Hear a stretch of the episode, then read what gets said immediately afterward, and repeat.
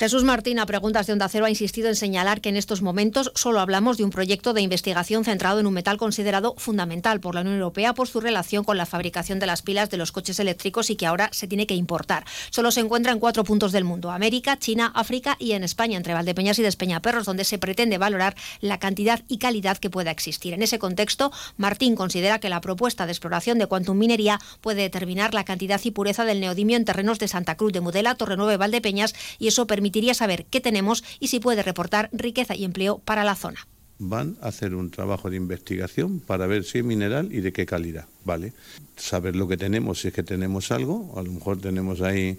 eh, el número de la lotería. Otra cosa es quién se queda con el número. Esa será la segunda fase, porque si eh, ese material declarado fundamental para el crecimiento industrial de, de Europa pasa por su explotación, pues esa explotación de hacerse tendrá que hacerse con todos los parámetros medioambientales que no alteren ni la fauna ni la flora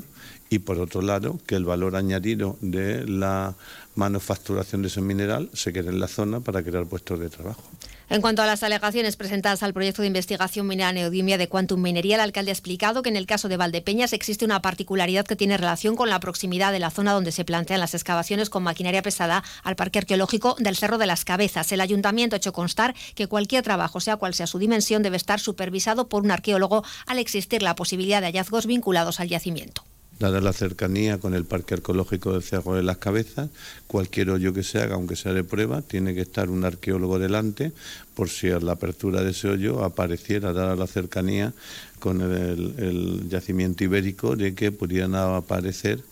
eh, alguna información o que se pudiera haber afectado eh, a lo que es el patrimonio arqueológico de la ciudad. ¿no? Por su parte, la delegada de la Junta de Comunidades en la provincia, Blanca Fernández, ha reiterado que el Gobierno regional mantiene en este caso la misma posición que con el proyecto de minería de tierras raras de Campo de Montiel y no dará el visto bueno a nada que pueda perjudicar a la ciudadanía, aunque todo debe seguir los cauces legales establecidos. Y seguiremos hablando de